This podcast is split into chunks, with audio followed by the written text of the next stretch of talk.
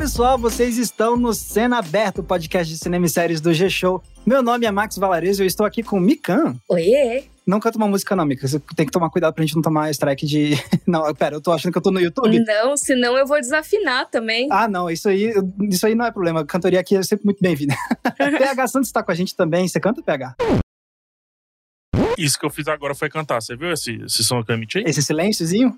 Exatamente. Foi exatamente o meu, minhas habilidades vocais. Muito bom. E, pessoal, a gente tem aqui uma presença especialíssima. Júlio Vitor, nosso convidado de hoje. Seja bem-vindo.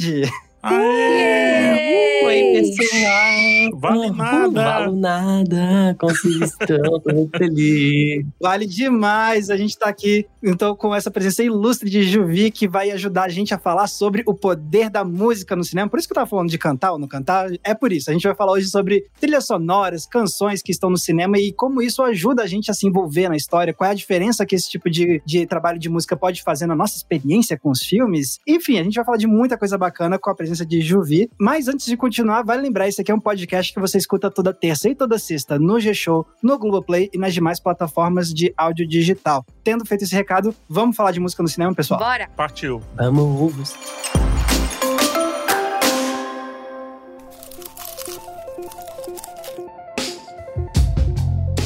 Beleza, então vamos falar de música, mas antes de mais nada, eu vou pedir, Júlio Vitor, por favor, se apresente para quem tá ouvindo a gente. Oh, nossa, difícil me apresentar, né? Mas vamos lá.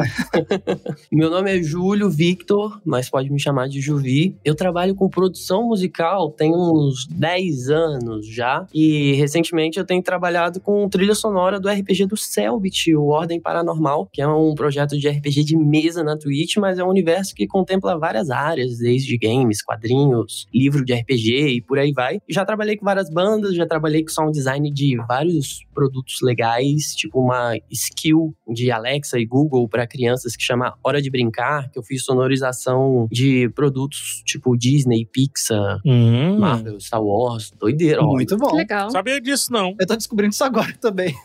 É, achei chique. Ah, não, um negócio que eu falo sempre assim, ah, gente, eu fiz isso e tal, não sei o quê. Mas é um trabalho muito legal que eu fiz. Aí chegou na Globo, né? Tá todo. É, não, pô, é pô, no momento oportuno a gente fala, entendeu? Mas cheguei na Globo, cheguei chegando. Alô, Boninho! Enfim, não, pô, só deixo aqui aberto aqui, vai a possibilidade aí, né, do, do BBB, né, sei lá. Juvi seria grande participação no BBB, eu já deixo aqui registrado. Olha, ó, não, não. Gente, já vou deixar a senha do meu Twitter com vocês, fechou? Fechou, pode deixar. Pode deixar que eu cuido. A explosão. É isso. Na verdade, a gente vai fazer uma edição do BBB só com convidados do podcast, entendeu? Exatamente. Fechou. É isso. Nossa, aí sim vai dar muito certo. Eu vou estar lá fazendo a cantoria, estilo Fiuk.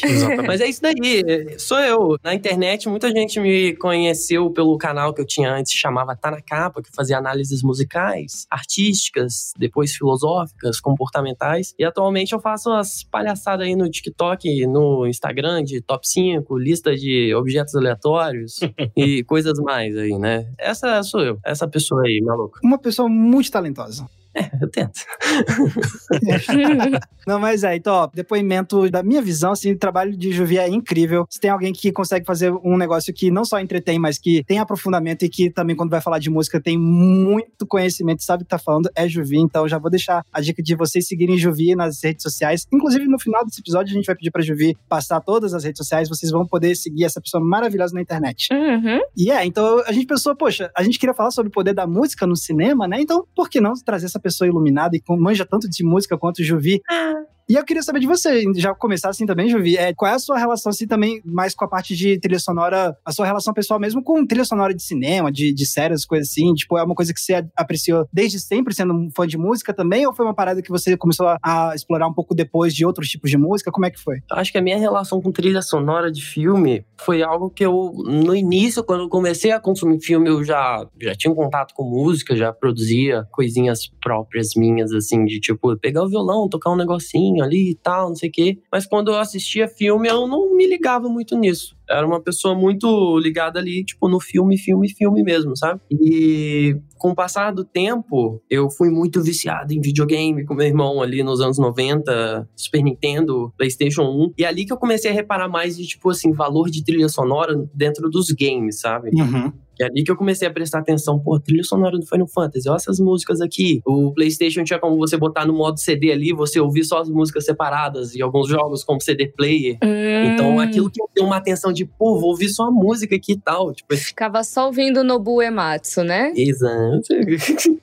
Ai, sou fã, sou fã. Bom demais ali. Quando não tinha lo-fi hip hop, é isso que a gente usava. cara. Nossa, sim. Inclusive, realmente, a minha tática de produtividade antes da existência daquela live de Lo-Fi Hip Hop era colocar a trilha completa do Final Fantasy IX pra tocar de cabo a rabo. E aí, como eu já tava acostumada com a ordem das músicas, não me distraía. É maravilhoso pra focar a música de videogame. Fica aí a dica. Se vocês tiverem dificuldade de focar, É bom demais. é a melhor música pra usar. Muito boa dica. E eu acho que isso que me trouxe pra trilha sonora, porque era uma época que, sei lá, se eu via Matrix, eu não tinha acesso à trilha sonora do Matrix aqui, nananã, tal, sabe? Tipo, Titanic, você não tinha acesso a ela direto. E dentro do PlayStation 1 tinha essa possibilidade, né, de você ouvir CD de música dentro dele e alguns jogos você acessava as músicas dele pelo próprio PlayStation. Aí que eu fui começar a reparar e ouvir e tal. E meu irmão, ele é trompetista, né? Então ele sempre ouviu muita música clássica, essas coisas. O primeiro instrumento que eu tentei aprender a tocar foi o clarinete, então sempre tava por dentro dessas coisas de música clássica. E da música clássica que surgiu muita coisa de trilha sonora, né? Que aí, tipo, dentro da estilística musical, acho que foi onde eu mais me aproximei desse universo de soundtrack. E depois disso que eu fui passar a reparar mais em trilha sonora de filme, assim, especificamente. E eu acho que foi mais no quando eu vi Laranja Mecânica. Hoje em dia eu penso, eu era muito jovem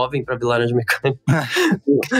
Só que a trilha sonora do Laranja Mecânica e música clássica, não sei o que, olha como é que isso se aplica no filme, que doideira tal. Aí eu acho que é ali que eu comecei a ver filmes assim, tá, beleza, tem um fator música aqui que é muito importante nessa, nessa parada, assim, também. E eu acho que também tinha o lance das animações da Disney ali, eu amava a trilha sonora do Tarzan, assim. Sim. Ai, é muito legal. Nossa, e tudo que era Disney nessa época, tipo, me envolvia muito com as músicas, né? Desde o Rei Leão ali. Eu acho que é mais ou menos essa minha linha de conexão, assim. Eu acho que até ir na trilha sonora, trilha sonora de filme mesmo, eu dei umas voltas em outras coisas, assim, até chegar, tipo, nisso. É bom demais. O negócio da trilha sonora do Tarzan, eu sempre lembro do meme que falam assim, chegaram pro compositor e falaram: "Ah, não precisa fazer nada muito complexo, muito muito forte, é só um cara morando na floresta". E aí corta pro cara com o piano pegando fogo, assim, tipo, tô fazendo a melhor trilha sonora de todos os tempos. Cara, essa é um absurdo. Segura essa, né? Tipo,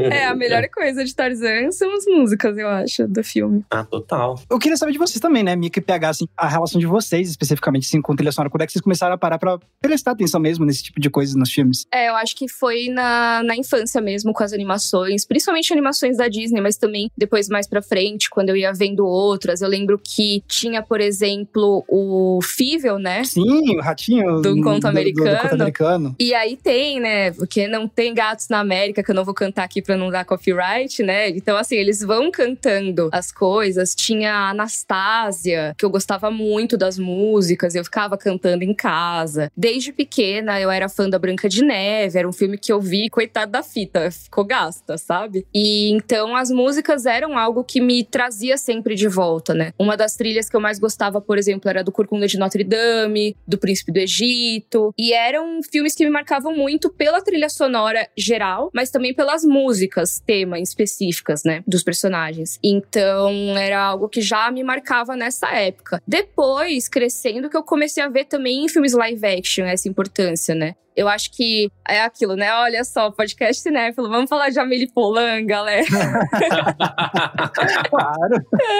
Não pode faltar. Porque é o, é o estereótipo, né? Mas aí, querendo ou não, a Amélie Poulain acaba chamando bastante atenção pra trilha sonora ao longo do filme, né? Então eu acho que marcou bastante quando eu era. Tava no começo da adolescência, vi pela primeira vez. Também quando eu comecei a ver os filmes do estúdio Ghibli, né, as animações japonesas. Isso me marcou bastante, as composições do Joe Hisaishi, que é o cara que mais trabalha com o Hayao Miyazaki nas composições. Foi uma coisa que me marcou muito desde a infância. E aí, desde então, eu não paro de... Eu, eu assim, não sou a louca da trilha sonora, tipo, eu não manjo quem fez todas, mas eu normalmente gosto bastante de prestar atenção quando eu tô assistindo. E você, PH? Aí é que entrega as idades, né? Cara, eu acho, assim, primeiro vocês estavam falando, eu tava tentando me recordar, eu não tenho a conexão que vocês têm com o videogame e tudo. Então a primeira coisa que vem na minha cabeça é os Trapalhões, cara. Olha, Olha não. aí. Uia. É, Saltimbanks Trapalhões, o Mágico de Oroz, as músicas todas ali, eu lembro bastante, assim, aquela música do, dos Carcarás que tinha lá no, no Mágico de Oroz, era, eu tinha medo daquela música e tal. E nessa época as crianças ganhavam LPs, né? Então eu tinha lá o LP do. O LP é o disco bolachão, tá? Pra quem tá ouvindo aí e não sabe o que, que é. Tinha lá as músicas dos Trapalhões todas compiladas, tipo um greatest hits dos filmes do- dos Trapalhões, tá ligado? Eu acho que foi minha primeira grande conexão, mas é ma- pensando mais com a música do que por conta do filme, assim, porque as músicas viralizavam para além do cinema, né, nessa época. Então, é, eles eram até recordistas de vendas, a Xuxa, tantos outros que faziam filmes ali na época, principalmente aqui no Brasil, que é quando a gente tinha um pouquinho mais de acesso. E aí, final dos anos 90, a globalização já engoliu o mundo de uma maneira melhor e aí já tinha outros acessos, mas meu primeiro contato foi nesse sentido. Confesso que música, trilha sonora e tal, pensar a música, digamos assim, é o meu calcanhar de Aquiles enquanto crítico de cinema. Assim, se você for listar de todas as partes técnicas, o que, que eu menos manjo e o que eu menos consigo me conectar e criar um pensamento em cima, criar uma reflexão em cima, é trilha sonora. Assim, eu me conecto até mais com mixagem, tudo que ainda tem um pouco de trilha sonora, mas quando a gente fala de música mesmo, música incidental, a música colocada ali dentro da trama, me conecto muito pouco. Eu me conecto quando ela, ela tá tão forte, ela faz a narrativa crescer tanto que aparece até pra mim, tá ligado? É quando mais eu me conecto. Mas eu não tenho a mesma conexão que muita gente tem com relação à música, não. Eu acho que eu viveria no mundo sem música. Que isso? Nossa, PH. Cruzes? Não, falando sério, falando sério. Isso, foi- isso foi do, do 8 ao 80 e muito rápido. Não, mas falando sério, não tem a mesma ligação. Tipo, não faz vibrar o meu coração do jeito que faz o de muita gente, assim, é muito comum, né? Acredito que 99% das pessoas. Sim, né? Pra mim é muito isso, tipo, de mexer comigo mesmo. E, tipo, o que dá pra, pra perceber, assim, da- das nossas histórias, assim, é que a gente vai se apegando à música no cinema pelas diferentes formas, né? Porque acho que quando a gente fala de música no cinema, a primeira coisa que a gente pensa é aquela, talvez, a trilha orquestrada, não sei o quê, mas não, né? Dá pra ver aqui pelos relatos que, tipo, quando a gente é criança, a gente se apega na música pela primeira vez, mais pelos, que nem, tipo, o filme da Disney, as animações que traz o lado do musical, né? Então você tem as canções que fica na É cabeça. porque coloca, coloca a música bem lá na frente do palco, né? Assim, Exatamente. se a gente pega um Blade Runner, que foi um dos primeiros filmes assim, que me chamou a atenção, sabia lá que era evangelho, sabia nada aquilo dali, não sabia nem que, que era trilha. Pra mim, eram os sons que estavam realmente acontecendo dentro do filme, tá entendendo? Sim, pois é. E, tipo, no meu caso, também foi assim, tipo, ah, a primeira coisa que me pega de música no cinema são as canções que tinha em filmes da Disney e tal. Mas, então, acho que a descoberta veio com essas canções, mas depois, já crescendo e, e parando pra analisar, não analisar, mas me apegar à parte da, da música que toca no fundo mesmo, assim, acho que pra mim foi Indiana Jones, cara. Tipo, acho que foi a primeira vez que uma trilha sonora, assim, de fundo mesmo e, e instrumental, tipo, de não sair da minha cabeça mesmo, com o tema do Indiana Jones, que provavelmente já tá tocando na cabeça de quem tá ouvindo esse podcast enquanto eu falo. Essa é uma trilha que a pessoa não assistiu o filme e ela sabe, né? É impressionante, né? Sim. É muito isso. Não só essa, mas Superman e várias outras. É, né? que é a, a força do John Williams, né? Nessa parte de trazer esses temas icônicos que viram eles parte da cultura pop, né? Não necessariamente atrelados ao personagem. Eles já ficam tão icônicos que você sabe que é do personagem, mas a música toca isoladamente. Você não precisa ver o filme pra ouvir a música. Exato. Sim, e às vezes a memória que a gente tem do filme, às vezes a gente não lembra a voz do ator, mas às vezes a gente lembra a música, sabe? Tipo, é uma parada Uhum. muito doida. Tipo, a memória sonora do filme é- que acaba sobrando é da trilha sonora, assim. Caraca, muito forte isso que tu falou.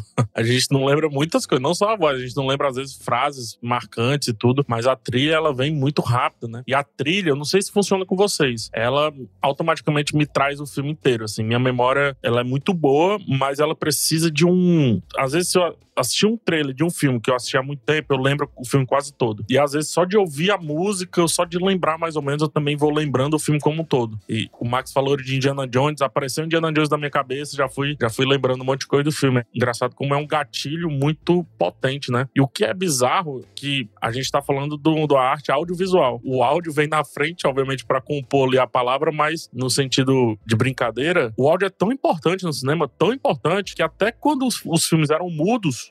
o áudio era discutido, né? Porque eles tinham que dizer como que era o áudio, como que estava acontecendo o áudio ali, dar um jeito de dizer mais ou menos como é que estava acontecendo a ambientação auditiva, digamos assim, daquele filme, mesmo no cinema mudo, que não era tão mudo assim. É, exato. Você tinha até, tipo, a sala de projeção que trazia músicos para tocar ao vivo e tal, então já tá muito desde o começo, assim, né? Mas, Juvi, uma coisa que eu queria saber, você mesmo já tava falando aqui na abertura de como você tem produzido trilha sonora, né? Então, como pessoa que faz isso, né, coloca a mão na massa para criar essas trilhas sonoras, quais são as coisas, assim, que para você são mais potentes, assim, de como a música pode agregar a uma história, a uma narrativa, assim? O que, que você acha que é o mais, que dá mais gosto? Mas você diz assim, é de fazer ou de consumir? Ó, oh, pode ser os dois. Então, primeiro fala aí da sua experiência fazendo que, que você acha que é o mais poderoso e, e depois do lado Juvi que ouve? Ah, eu acho que fazendo é quando você tem uma ideia muito maluca na sua cabeça de uma música que provavelmente não se encaixaria numa música popular com voz e que você pode ter essa liberdade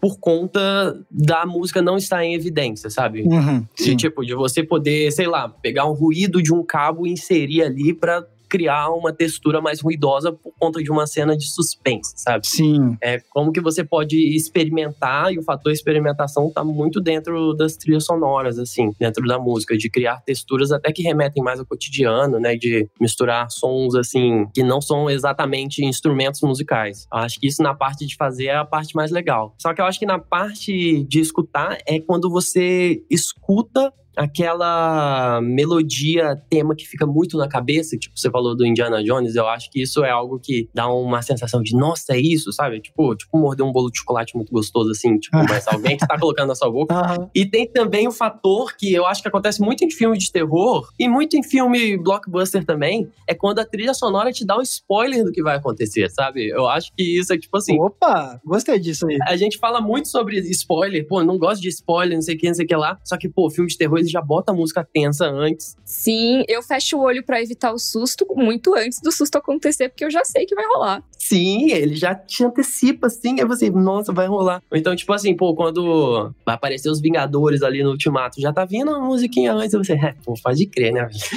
Lógico que eles vão chegar agora, né? Tipo, pô, sabe? Até mesmo recentemente teve uma coisa em série de super-herói que, quando foram falar uma informação, usaram uma música tema específica para atrelar essa informação a outras obras que usam essa trilha. Só um pouquinho, né? É. É, só um pouquinho o pessoal já, já virou notícia, já virou furor, já foi um negócio todo. Exato. Um, um pouquinho, assim, algumas notas só. É, e me atingiu bastante, assim. O curioso, Juvi tava falando do sabor, né? Eu tô aqui, esse podcast eu sou ouvinte, tá? Podcast de música eu sou ouvinte, né? Essa é a piada.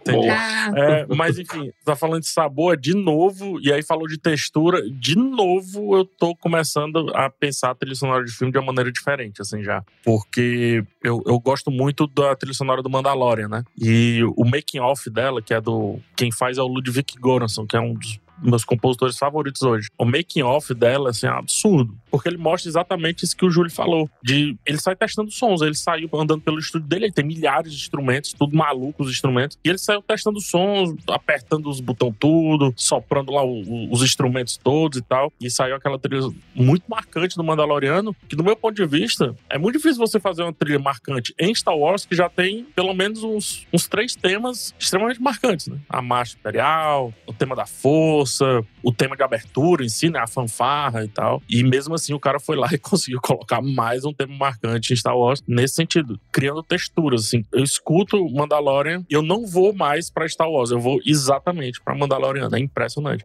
E isso acontece no Boba Fett, quando Mandalorian aparece vem com a trilha sonora e a série muda completamente. Cara, é muito doido isso, porque, tipo, o de Mandalorian que eu acho legal é que, é que nem você falou, a instrumentação é diferente, né, e tal, mas eles pegam muito uma tradição muito grande de Star Wars e que, na verdade, é uma tradição do cinema todo, que é essa ideia do, do motivo atrelado ao personagem, né? Que nem você tava falando agora dessa série que usa o tema de um personagem e tal. Isso aí é uma das coisas que eu acho mais legal, assim, de, de trilha sonora, é que trilha sonora não é só a musiquinha que tá lá no fundo só pra fazer silêncio, né? Obviamente tem a, a questão da antecipação que o Juvi trouxe, né? Então, tipo, você tá vendo tubarão, você ouviu as duas notas e aí você sabe que a ameaça tá chegando e tal. Então, mas tem essa questão de, tipo, como você tem um tema que pode representar o personagem e aí você pode usar isso de forma simbólica, pode. Acho muito legal quando a trilha sonora, tipo, engrandece a história, sabe? Então eu penso muito. Por exemplo, tem o, o Sonho de Liberdade, né? E aí eu vou, eu vou dar um leve spoiler do que acontece no final, então caso não queiram ouvir esse spoiler, por uns minutinhos aí, uns segundinhos aí pra frente, mas o personagem do Morgan Freeman, ele fica lá com, falando da gaita que ele tinha na prisão e que ele nunca Aham. teve coragem de tocar e tudo mais, e ele tava lá preso, e no final do filme, quando ele já tá fora da prisão, e ele encontra uma liberdade com um amigo dele e tal,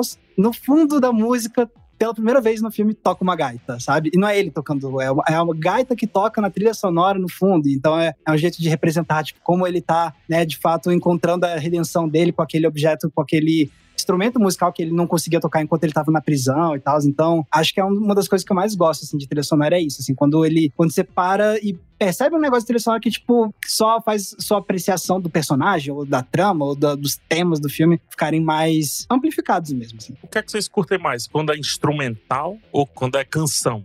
O que é que vocês curtem mais? Hum, depende do momento, né? Eu acho que depende muito. Eu, assim. Na maioria das vezes eu gosto mais de instrumental, mas tem alguns filmes específicos que eu gosto quando tem letra. Se é o personagem que tá cantando. Faz sentido? Faz sentido. Faz, faz. Tipo La La Land, né?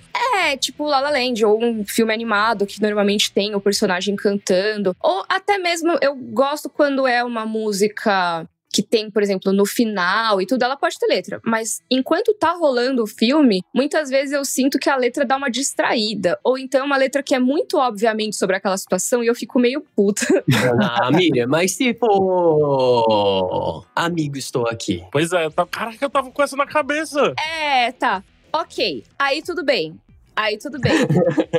É que é muito mais difícil encaixar, eu concordo. É, exato. É mais fácil errar quando tá fazendo isso. Né? É, sim. Realmente, aí nesse caso tudo bem, mas é porque é uma música que é original, né? Então acho que tudo bem. Aí sim, aí entra outro fator, que é a música original versus a música de uma curadoria, né? Aham. É, tipo, por exemplo, ah, eu vou colocar aqui a música da Rihanna no meio desse filme. Tipo, tá, por quê? Ah, Sabe? entendi, entendi. Sei que tem momentos que encaixa, mas assim, depende também. Eu, talvez eu esteja mudando de ideia enquanto eu tô falando, sabe?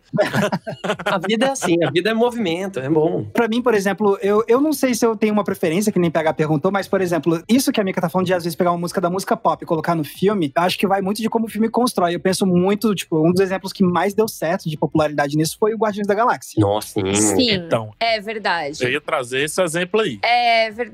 E eu amo a trilha de Guardiões da Galáxia. A trilha é muito boa, porque, tipo, cara, essa trilha sonora, e aí não sei se Jovi vai concordar comigo, mas, tipo, acho que uma das coisas que ela funciona é porque tem esse lado da curadoria mesmo, assim, tipo, Sim, não. cara, é, o- é o personagem que cresceu naquela época, então vamos pegar umas músicas daquela época, mas, tipo, eles não pegam as mais famosas, né? Tipo, eles pegam umas que são muito boas. É a mixtape que a mãe fez pra ele, né? Muito específico. Isso! Pra mim, funciona por isso. Funciona porque tem o Walkman que tá dentro do filme, tá ligado? Sim. Não chega a ser uma diegese, a gente vai falar daqui a pouco, o Max vai explicar esse nome estranho, mas confia.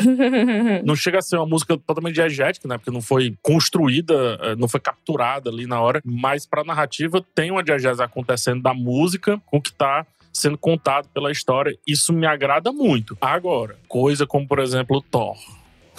Lá vem, né? Eu falar mal do Taika Waititi.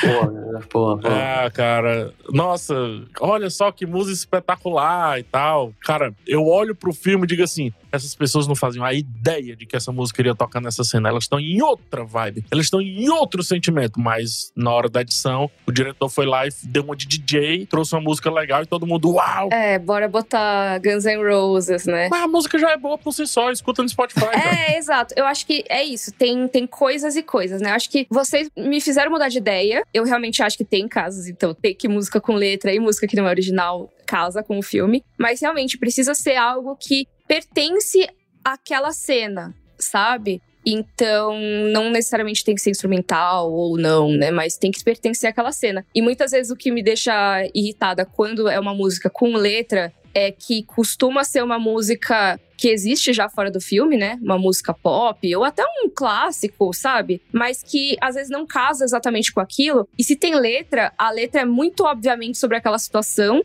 ou então, ela tá rolando a letra enquanto os personagens estão falando. E aí, pra mim, é, é a morte. Ah, é puxado. Porque aí distrai. É a treva. É a treva. Nossa. É que nem quando você vai fazer vídeo no YouTube, a pessoa coloca música com letra no fundo, e aí fica. Isso devia ser criminalizado. Parece que tem duas pessoas conversando, sabe? Tipo, em ritmos diferentes, em línguas diferentes, às vezes. Ninguém vai te ouvir. E aí, no filme, eu sinto que quando rola isso, parece que tá mal feito. A pessoa não pensou nisso, sabe? A não ser que seja um caso muito específico que dá certo, eu particularmente não curto. Ah, pra mim isso aí devia entrar no Código Penal. Mas o, o, o que o Westworld, né, uma série que eu amo, faz muito bem é misturar esses dois mundos. Ela pega uma música pop, moderna, inclusive, assim, de certo ponto, tipo Heart Shaped Box, e, é, e cria uma parada toda instrumental na música e às vezes mistura no ambiente sci-fi, que é faroeste. Cara, e a música, quando você vai pegar a letra da música, e isso ele não tá apostando na letra da música no filme, mas quando você pega a letra da música, tá falando sobre o tema principal do episódio ali. É, eu acho sensacional. Batman fez isso também, né? Então, aí é legal. Isso. Aí é bacana, porque aí você traz, então, você evoca uma música, então é um intertexto, né? Você já pensa, cara, a pessoa vai reconhecer essa música e ela vai lembrar a letra dessa música, e aí ela vai montar o quebra-cabeça do que essa música representa nessa história. Aprende Taika Waititi. é, só que aí não é aquilo, tipo, tá a letra dizendo, sei lá, o casal tá terminando, aí falando, eu errei, me perdoe, sabe? Poxa, gente, calma aí, né? pô, pô. E quando quando entra Iris do The Google Dolls na Cidade dos Anjos, pô? Ai, é. Pois é, então, né? Pois é. Esse aí me pega, viu? É. Pô, me pega demais também, mas, pô, é puxada. Não, isso que eu ia perguntar pra você, para você, como é que é? O que, que você acha, assim, quando pega uma música de música pop mesmo em série, no filme, no geral, você acha que funciona, não funciona? Ou depende do caso? Tem alguns que te marcaram ou não? Pô, eu acho que funciona se for muito bem escolhida, que senão acho que rouba o protagonismo da coisa pra música, que oh, legal. pra mim não é a função da parada, tá ligado? Eu acho que a música é ornamento, a música não é o plano principal, a não ser que seja um musical. Aí, pô, por isso que existe o filme musical, né? Ele tem esse papel de ter um momento da música e, tipo, olha a música e tal. Mas eu acho que o melhor exemplo disso é quando mistura isso da música de uma trilha sonora original com a trilha sonora com letra, né? Tipo no Call Me By Your Name, uhum. da trilha do Sufjan Stevens, a Mr. of Love, que, tipo, encaixa tudo muito bem, é tudo feito sob medida, sabe? Parece uma roupa de alfaiataria, tipo assim, ó, coube certinho, a letra tá falando exatamente, não fala nem de mais nem de menos, não é cafona Sim. de tipo, pô, vou descrever a cena aqui, sabe? E é uma música que pô, toca sozinha também como canção e que ela entra no momento certo ali. Eu acho que é possível. É uma das mais populares dele até hoje, né? Por consequência também, né? É muito boa a música. Então, para mim, é isso daí. Tipo, eu acho que funciona, mas eu acho que quando é a trilha sonora original, para mim, sempre tem um, um quê a mais, assim. Hum. Porque filme é muito sobre ritmo, né? Sobre edição. E a música sempre ajuda muito na edição. Então eu acho que quando as coisas são feitas em conjuntos, tende a dar um fit melhor. Porque quando você bota uma música de fora, ela já tem um, um pacing ali. A não ser como seja o caso igual do que o PH falou do Westworld, que você faz outra versão. Então você cria um outro pacing, uma outra pulsação pra música que é adequada pro tipo de cena que vai rolar, né? Sim. Mas quando você tem uma música que já tá fechada, a chance daquilo não encaixar direito, ou você fazer o filme ser refém da música, ao invés da música ser um ornamento pro filme, aí eu acho que começa a prejudicar bastante. Mas isso em músicas lentas não ocorre tanto, que é um bom exemplo do Batman e a música do Nirvana. Que por ser uma música lenta, então você já consegue ter mais liberdade nos cortes e nas escolhas, assim. Inclusive, fica a dica, vídeo do canal do PH sobre essa música com participação de Juvi, hein? Assistam. Isso aí. Assiste lá que tá. Esse tá bom. Essa música parece que foi feita pro filme, assim, né? Parece que o, Kurt Cobain tava assim, ah, vai ter o filme do Batman. Daqui a muitos Aí vai anos. ser meio assim. Aliás, uma coisa, já que vocês falaram de vídeo, eu fiquei lembrando aqui, eu sei que não é tão próximo, mas eu me lembrei enquanto a gente tava conversando sobre Westworld, que inclusive eu concordo muito com o PH, eu acho que funciona muito o jeito que é usado. Eu lembrei de um vídeo do Max sobre trailers que têm versões diferentonas de músicas famosas. Normalmente versão sombria. É o trailer com cover triste. Isso. Que é uma coisa muito popular e é engraçado, porque, por exemplo, em Westworld funciona super. Muito. Nos trailers funciona de maneiras variadas, né? Depende do filme. Então, por que que um funciona e o outro não? E isso porque o Westworld não descobriu raça negra, tá? Porque é. Já pensou? cheia de mania. Se ele descobre, meu amigo. Porra. Mas, mas enfim, se você falou é legal, que eu me lembrei de outra coisa, que foi por isso que eu me lembrei de Raça Negra. O pessoal pega o trailer e coloca a música do Raça Negra e funciona normal, né? Eu não tinha, não tinha entendido de onde você tinha tirado a comparação. Eu também não. Mas eu fingi costume. Cara, pô, pega qualquer trailer e coloca a música cheia de manias, Raça Negra, vai funcionar. Já funciona. Vai funcionar sempre. Cara, se Hollywood descobrir isso.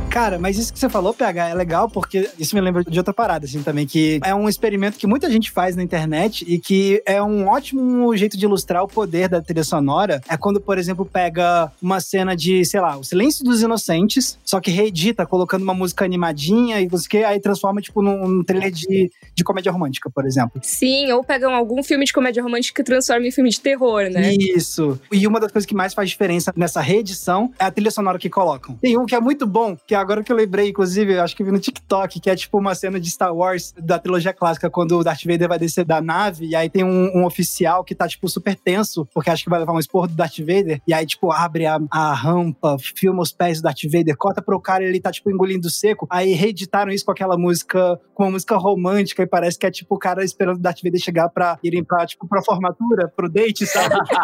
é muito bom, cara, e é só por causa da trilha sonora que muda. É muito bom. É um Date Vader. Ha, ha, ha, desculpa.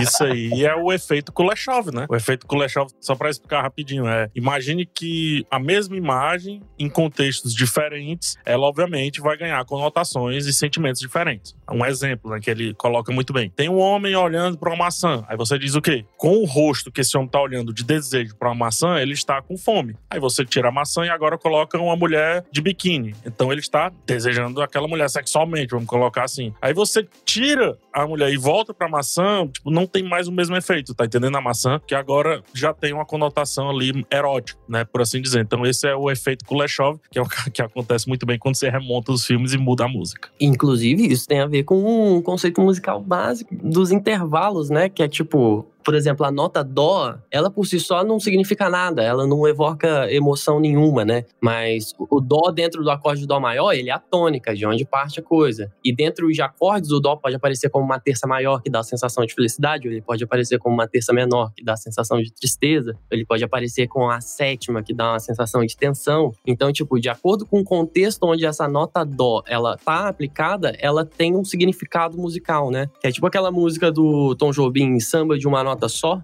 que a melodia fica sempre na mesma nota, mas o que muda são os acordes em volta. Então, aquilo que vai dando a modificação de sentimento ali na melodia, mesmo sendo uma nota só a melodia, né? Então, é isso. São os intervalos e o contexto deles que produzem a sensação, né? Total. Você tava falando agora há pouco, Juvi, de, de como o tema do Indiana Jones, tipo, você ouve e sente que é, tipo, aquele sentimento satisfatório, né, assim. Isso vem muito de uma assinatura do John Williams, porque o John Williams, ele gosta de usar um intervalo em vários temas dele, que é o intervalo da quinta justa. E o intervalo da quinta justa, ele é um intervalo, quando você escuta, ele evoca um senso de heroísmo. Então, você vai ter ele usando a quinta justa no tema do Indiana Jones, no tema de Star Wars, no tema de Jurassic Park, no tema de Superman. É um pulo de uma nota para outra que na sua mente cria alguma coisa, uma química que te faz sentir um negócio engrandecendo, assim, sabe? E aí evoca essa ideia do heroísmo. É a sensação de poder, né? Que é o power chord do rock, né? Que duas notinhas só, Tony Iommi, Black Sabbath. Pá, É o poder. Exatamente. E tá aí o poder da música, né? Daí de onde sai o nosso título. Porque quando você fala do Jurassic Park, de novo, não é só a música, né? Tudo combinado. Primeiro tem os efeitos especiais, primeiro teve a preparação pra gente, antes de entrar no Jurassic Park, já entender que aquilo ali era um universo, era um mundo novo que estava sendo recriado, mas ao mesmo tempo não era tão palpável, digamos assim, quando vem a trilha. E a câmera faz um, um slide assim, né? De baixo para cima, mostrando os portões do Jurassic Park e a trilha preenche todo o filme. Ah, eu tô todo arrepiado. não tem como não achar isso poderoso. E mais poderoso ainda. Vocês falaram um monte de nome aí, oitava. Pra mim, oitava é série. e vocês falaram um monte de coisa. Eu não sei nada disso. E ela influencia tanto quanto em mim, eu diria até mais, se duvidar, né? Ela me ganha muito mais e, obviamente, sem ter técnica nenhuma esse com certeza é um dos poderes da música no cinema. Com certeza, e é uma coisa dos nossos sentidos mesmo, né? Eu acho que assim como se você come em um restaurante uma comida maravilhosa, você não precisa necessariamente saber quais são os temperos usados, né? Você não sabe qual a técnica que o cozinheiro usou necessariamente, mas quando você experimenta aquela comida, ela te causa alguma coisa, porque você pode ter alguma reação emocional, você pode se lembrar de alguma coisa. Que nem a cena do Ratatouille, que tem o crítico comendo, ele se lembra da infância. É, é aquilo. Ele pode ser a pessoa que mais manja e tudo mais. Só que quando ele. Manja não foi no sentido de trocadilho, tá? Mas ele pode ser a pessoa que mais sabe de gastronomia da face da Terra. Quando ele come algo que lembra a infância dele, não é necessariamente porque tem os mesmos ingredientes ou usou a mesma técnica, mas sim porque vai no sentido. É uma coisa muito instintiva humana, né? A gente se emocionar e sentir a música, a comida, o tato, né? Tipo, tudo que a gente tem dos nossos sentidos, a gente acaba se afetando muito. E isso gera uma reação emocional. E eu acho que as histórias acabam se aproveitando muito disso. E assim, apesar da brincadeira que eu fiz, da brincadeira não, na verdade, em forma de brincadeira ali que eu fiz com o Taika e com o que ele faz no Thor e faz em outros filmes também, ressignificar a música também faz muito sentido, né? Colocar a música às vezes num ambiente que ela não foi pensada para tal, faz muito sentido. E também é um dos outros poderes que aí sim o próprio filme também influencia as avessas na música. Uma música tem um sentido X e quando tá dentro do filme ela ganha outro sentido. Ela a música, não o filme em si. Então é uma retroalimentação muito grande, né? Que aí de novo, não dá para dizer o que é bom e o que é ruim na arte, e principalmente quando você mistura duas artes desse jeito, né? É o Singing in the Rain no Laranja Mecânica, né? Ganha outro sentido completamente. Perfeito. É um gatilho de trauma, é uma situação horrível. E é uma música super tranquila que originalmente não era isso, né? Era uma música de originalmente de libertação, do homem que estava feliz, estava dançando literalmente na chuva, brincando com tudo que estava na rua. E ali tem um homem teoricamente livre, tão livre que pratica atos extremamente hediondos enquanto canta essa música, na real, né? Também o efeito Kuleshov, né? Você acaba trocando o sentido da música dependendo de onde ela tá. É, e nesse caso eu acho muito interessante que é o filme influenciando mais fortemente até na música, se duvidar. Obviamente a música também tá influenciando no filme, na narrativa, mas o filme ele tá ressignificando a música. Tanto que o autor da música odiou que ela tivesse no Laranja Mecânica daquela maneira, porque ela não foi criada para aquilo. Que louco, não sabia dessa história. É uma curiosidade que tem. E o Kubrick colocou, e aí começou o processo, o Kubrick disse: Ah, mas você vendeu. Vendeu, tá vendido. Caraca. Nossa, complicado. Complicado, muito complicado. Porque quando você vende a música, você não tá pensando que vai ser usada numa cena dessas, né? Cuidado com os papéis que assinas. É. Exato, exato. Só uma curiosidade rapidinho, ia ser uma música dos Rolling Stones, tá? Na verdade, o filme seria feito pelos Rolling Stones, né? Mas seria uma música dos Rolling Stones, só pra Ah, não sabia. ir mais além, pra ver como ia mudar tudo completamente. Sim, total. Nossa, aí ninguém nunca mais ia conseguir ouvir Rolling Stones pensando no que, que eles iam fazer, né? Durante a gravação do disco. Mas tem um movimento recente, né? Muito recente pra gente não ficar só nessas velharias, que é impressionante isso que tá acontecendo com séries populares, que qualquer música que elas tocam, a música entra na- nas paradas, músicas antigas, inclusive, entram nas paradas musicais, né? Antigamente eram os discos, né? Alô, Kate Bush. Nossa. O exemplo recente é esse da Kate Bush aí com Stranger Things, né? Que bom pro artista. Mas o que, é que vocês acham desse movimento, assim? Da obra em si, que já está estabelecida, influenciando outra obra que está estabelecida, porém super escondida, né? Já tava mais ali no underground. Eu acho que isso tem um pouco a ver com o espírito do nosso tempo em relação a redes sociais, né? Eu lembro daquele cara do skate, resgatando a música também. Exato. Sim, Cranberries, né? Na Fleetwood Mac.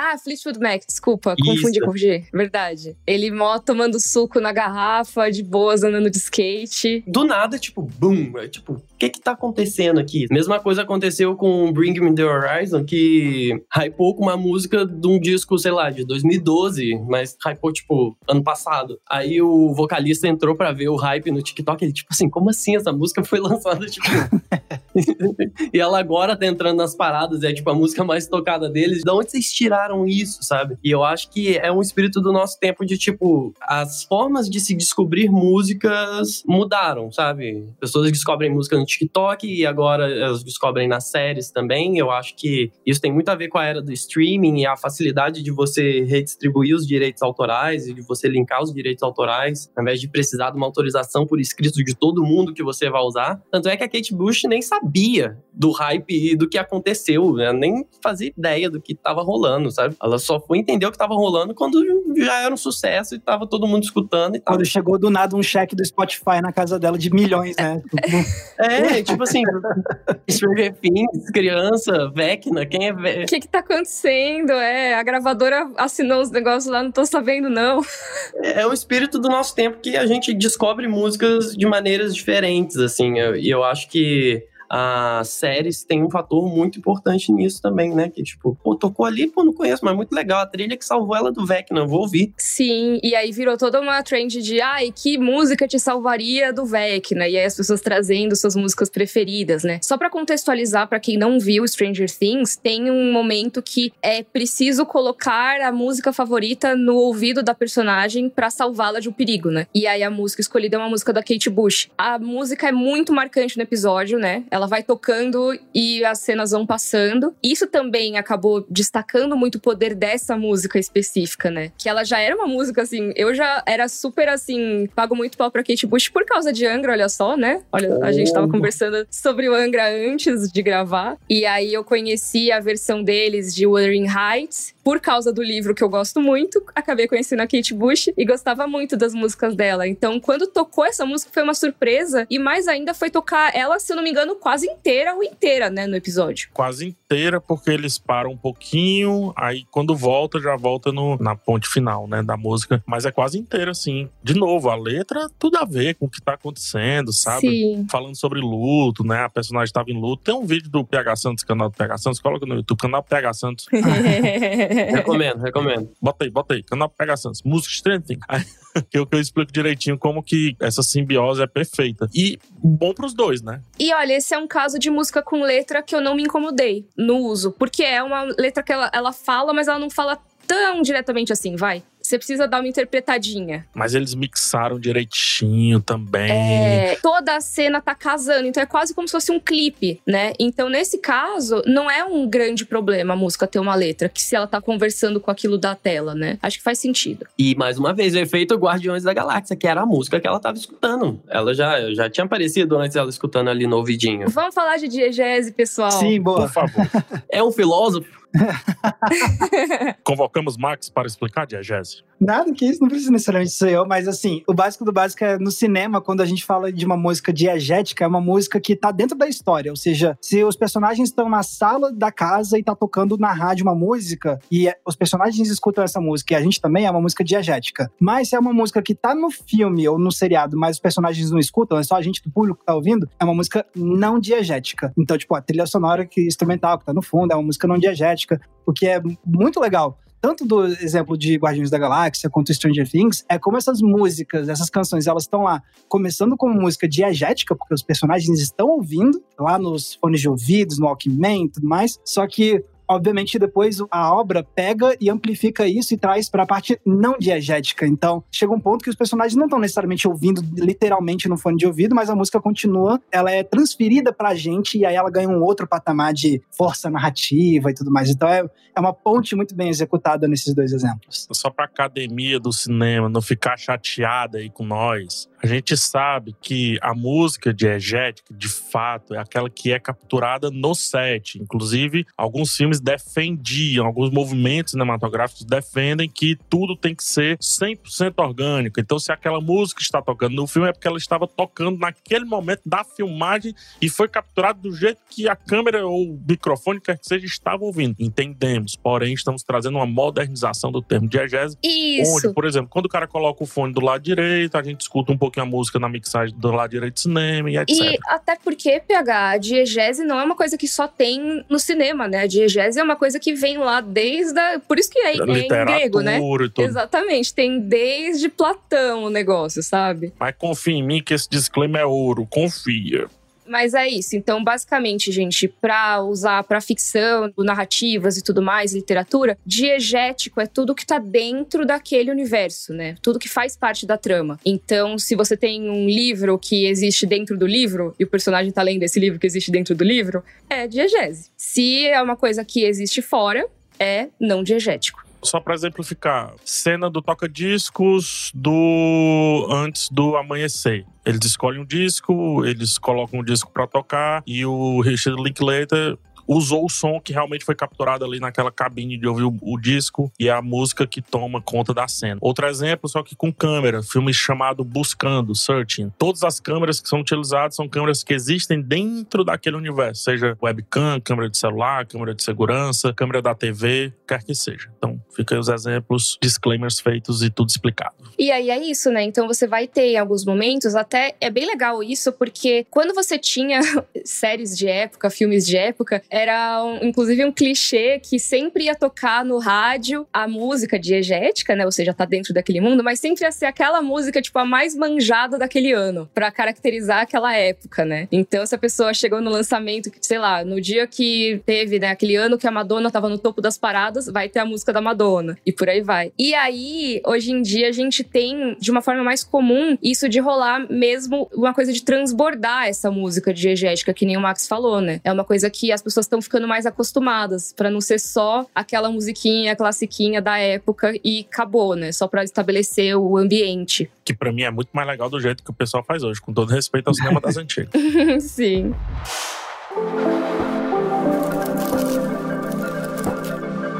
Eu queria trazer um outro lado também, que a gente tá falando muito, assim, de, do nosso lado de quem tá apreciando, né? Mas a gente também queria aproveitar que Juvi tá aqui, que trabalha produzindo, inclusive, trilhas sonoras, né? Que é uma parada que, assim, trilha sonora, Juvi, era uma, um negócio, assim, que para quem tinha interesse em fazer música, durante muito tempo parecia ser um negócio meio difícil de você conseguir produzir, porque, ah, como é que eu vou conseguir a, a orquestra, não sei o quê. Só que hoje em dia, e você pode falar muito bem disso, da, da parte de produção de música independente, hoje em dia dá para fazer um monte de coisa do quarto, né? Então, como é que você enxerga, assim, hoje em dia, para quem tem interesse em produzir trilha sonora, você acha que é mais tranquilo de uma pessoa sozinha, tipo, tá lá na própria casa e conseguir produzir trilha sonora de forma com qualidade e tal? Com certeza. Inclusive, sei lá, 80% dos filmes que a gente vê uma trilha sonora com orquestra, aquela orquestra não é uma orquestra, é um computador, né? Sim. A maioria das vezes. É exceção um filme que realmente a trilha sonora é uma orquestra. Por que, que você fez isso com os nossos ouvintes? Destruiu os sonhos. Eu empurrei a pílula vermelha, né? Tipo, botei no meio do hambúrguer a pílula vermelha, né? tipo, ele tá comendo, hum, saí da Matrix, ai meu Deus! Tem gente malhando que deixou os pesos cair nos pés, tem gente cozinhando que deixou queimar a mão. Júlio. Pô, é destruindo sonhos, PH. Tem que ser, né, velho? E não só nisso, em, não só em filmes, em músicas também, né? Tem músico que nem canta, né? Mas beleza. É.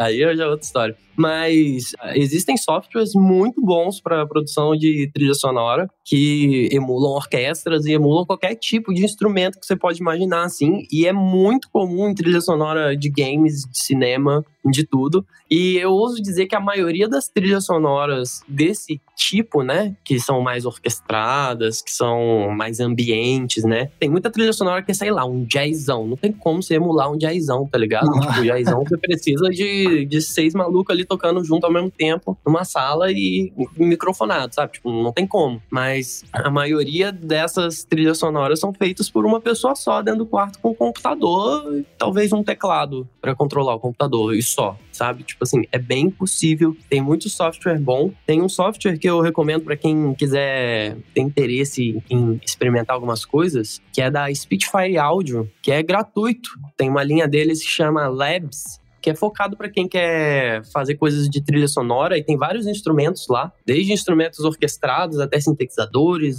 instrumentos acústicos, percussivos, tem muita coisa maneira e é de graça, só você chegar lá, fazer seu cadastrinho, baixar e botar para rodar dentro de algum programa de áudio, tipo Reaper, que é o programa que eu uso. Então é super possível, assim, você basicamente vai escrever as partituras ali no piano roll, e a música vai acontecer, as pessoas fictícias dentro do seu computador vão tocar seus violinos, seus violoncélos violoncelos, suas trompas, seus trombones ali, e vai acontecer e é algo muito comum, né? Tipo, porque você parar pra pensar o nível de produção de entretenimento que tem hoje, né? Se tivesse que ter uma orquestra para cada vez que for um negócio orquestrado, se torna inviável, né? Olha o tanto de série, olha o tanto de jogo, olha o tanto de tudo que sai, o tanto de música que tem nisso tudo, né? Então essa facilidade meio que vem para contemplar esse volume e essa demanda que existe, né? Verdade. E na maioria das vezes, esses programas que simulam orquestras, né? Eles simulam orquestras, mas são capturas ampliadas de orquestras reais, né? Ah, por isso que soa tão real também, então. Exato. Aí, tipo, quanto mais samples, né, tiver, de tipo, pô, pega o cara do violoncelo lá, faz ele tocar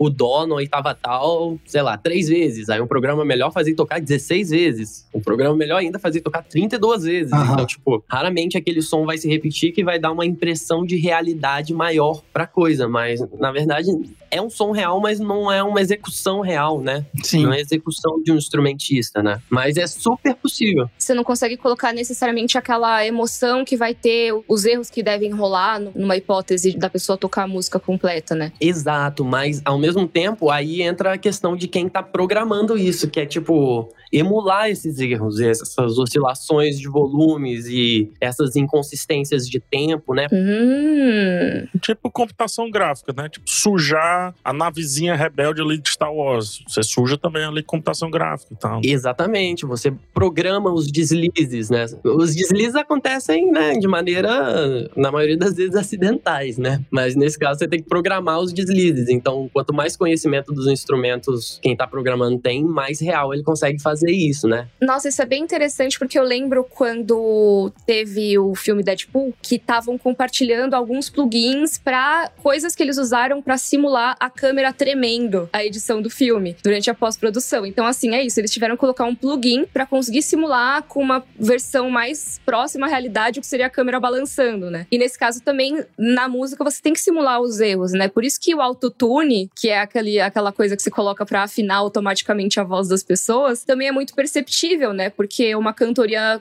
comum, né, uma pessoa mesmo o mais profissional que seja, vai ter algumas falhinhas, vai variar um pouco de um jeito que um autotune não permite tanto, né? É, não se parece com o real, né? Isso é algo que eu percebi bastante no TikTok na época da Olivia Rodrigo. Ela começou a fazer muito sucesso, aí saiu um vídeo dela ao vivo na TV, e o pessoal tava falando, nossa, mas ela canta bem diferente do disco, né? Meio que, tipo, o pessoal tava achando que ela tava desafinada, eu fui ver o vídeo, tipo assim, tava afinadinho, tava de boa, mas sei lá, a diferença é que ela tava respirando. Meteu um gutural, né? É, né? Tipo. e, tipo, simplesmente a execução do Spotify não é execução igual de uma pessoa real. E eu percebi que a maioria das pessoas que estavam fazendo esses comentários eram os jovens da pandemia que nunca tinham ido num show ao vivo, sabe? Tipo. são mídias diferentes, né? A mídia da trilha sonora é diferente de uma orquestra tocando na sua frente, né? Por ser diferente, que é possível fazer dentro do computador, porque acaba que vira um estilo musical onde não necessariamente você precisa de uma orquestra. Diferente da música clássica. A música clássica você precisa de uma orquestra, necessariamente. Não existe música clássica feita pelo computador, porque a música clássica tem um método, né? De partituração, de disposição dos instrumentos, de microfonação, para aquilo ter uma reverberação no espaço, o posicionamento dos instrumentos muda a mixagem, né? Por isso que é bem diferente. Eu acho que isso diferencia bastante a trilha sonora da música clássica, sabe? Cara, e é muito doido, assim, a gente tava falando sobre essa diferença da mídia e como é que é você ouvir ao vivo. Eu não sei se já passaram por essa experiência, mas é tão legal quando tem umas projeções especiais de filmes e eles colocam, tipo, uma orquestra pra tocar ao vivo a trilha sonora. Vocês já viram alguma coisa dessas? Já tive essa experiência com o bom, o mal e o feio. Ah, caraca, que incrível, hein? Eu vi uma projeção de tempos modernos uma vez. E tinha a orquestra Nossa. tocando. É um negócio muito incrível, porque não só a trilha sonora do filme já é boa, assim, por com- como combina, mas aí você tem aquilo executado na sua frente. Isso é muito legal. É, e é mais ou menos a sensação que você tem, por exemplo, quando você vai a algum teatro, vai ver uma ópera, por exemplo, né? E tem a orquestra lá. E isso traz uma imersão muito maior, né? Eu nunca cheguei a fazer é isso, eu quero muito agora, virou meu novo sonho. Eu sei que teve recentemente aqui em São Paulo, teve do Senhor dos Anéis. Eles passaram as duas torres com uma orquestra tocando a trilha sonora. Eu queria muito ter ido, mas eu acabei perdendo, assim, não soube que ia ser nessa data, perdi total. Inclusive, se alguém foi, conta pra gente na hashtag podcast Cena Aberta que eu quero saber conte pra mim, não. Eu não quero eh, ser alvo de inveja, não, não. E aí eu me lembrei também que teve uma iniciativa aqui em São Paulo uma vez, no Teatro Municipal, que eles fizeram um concerto em homenagem ao John Williams. Então eles chamaram a orquestra, eles fizeram tocando os temas clássicos do John Williams. E aí foi super legal também. Mas com certeza seria mais legal ainda ver ao longo do filme, né? Imagina que da hora. E tem filmes que já tem assim a projeção pronta pra ter uma orquestra de fosso, né? Alguns do Sérgio Leone, do Ennio Morricone tem o filme sem a trilha, vai só com o áudio e o áudio já mixado de um jeito pra que a, a orquestra lá no fosso, né, Pra que a galera que tá no fosso consiga tocar numa altura que não vai atrapalhar o filme e tal. É, é maravilhoso, assim, é uma experiência brilhante. Pena que no Brasil nós temos tão pouco. Mas ó, e agora, pessoal? Antes da gente encerrar o nosso papo, eu só queria saber de vocês. Uma pergunta fácil de responder. Trilha sonora favorita? Ó, Juvi, tem alguma, alguma trilha sonora assim? Não precisa necessariamente ser a favorita, mas assim, tipo, tem alguma que você considera que é, tipo, muito marcante pra você? Pô, tem. Tem uma que eu gosto muito, que é minha favorita disparado, que é a trilha sonora do Hereditário. Caraca, que louco! Terrorzão. Pô, eu amo essa trilha sonora. Eu vou ter que ouvir a trilha sonora porque não foi uma parada que me pegou muito, assim. Acho que não me marcou muito. Vou ter que reouvir- reescutar. Ela é uma Eu trilha amo. sonora safadinha porque ela se mistura com os efeitos do filme, é muito gostosa. Ela é muito inteligente, ela é muito baseada no noise, né? Na criação de ruídos. Eu gosto muito disso, do noise, do ruído, do que é indistinguível, daquilo que você vê assim, tipo, isso não parece nenhum instrumento, não parece nada. Eu acho que isso dialoga muito com terror, com um tom de irrealidade da coisa, de mistério ali. E é uma trilha sonora que me influenciou muito pra fazer a trilha sonora do Ordem Paranormal, do RPG do Selbit, que tem essa investigação meio Lovecraftiana, meio misteriosa, paranormal, não sei o quê. E eu gosto muito como é que o Hereditário ele acaba juntando elementos disso, né, de ambiência, de textura, de ruído, e ao mesmo tempo de momentos de instrumentos mais clássicos, de uma trilha sonora mais clássica, mais sacra. Pega essa junção de santo e profano ao mesmo tempo e a sonoridade que a gente entende como santa acaba sendo profana pelo contexto que se insere. Então, então para mim é tipo a trilha sonora de dar o play no Spotify e ter pesadelos assim, é muito boa. Ó, eu vou dizer, se você ainda não fez nenhum vídeo sobre isso, eu tô exigindo agora na minha mesa pra amanhã, viu? Por favor, é. Pô, vou ter que fazer, né? Não, deixa comigo. Mas sério, gostei mesmo, porque realmente não foi uma trilha sonora que eu parei pra ouvir de novo, nem nada. Então vou até reescutar graças a você, Ju. Valeu. Não, só vai, só vai, não vai se arrepender. Muito bom. Mika, PH, vocês têm alguma trilha sonora que vocês consideram, tipo, a favorita ou não necessariamente? Olha, eu vou trazer animação como sempre, né? Eu acho que a minha preferida, tem muitas, mas eu gosto muito da trilha do Príncipe do Egito. Ah, muito bom. É uma trilha que, inclusive, né, na época eu nem sabia o que, que era Hans Zimmer, mas é uma trilha do Hans Zimmer.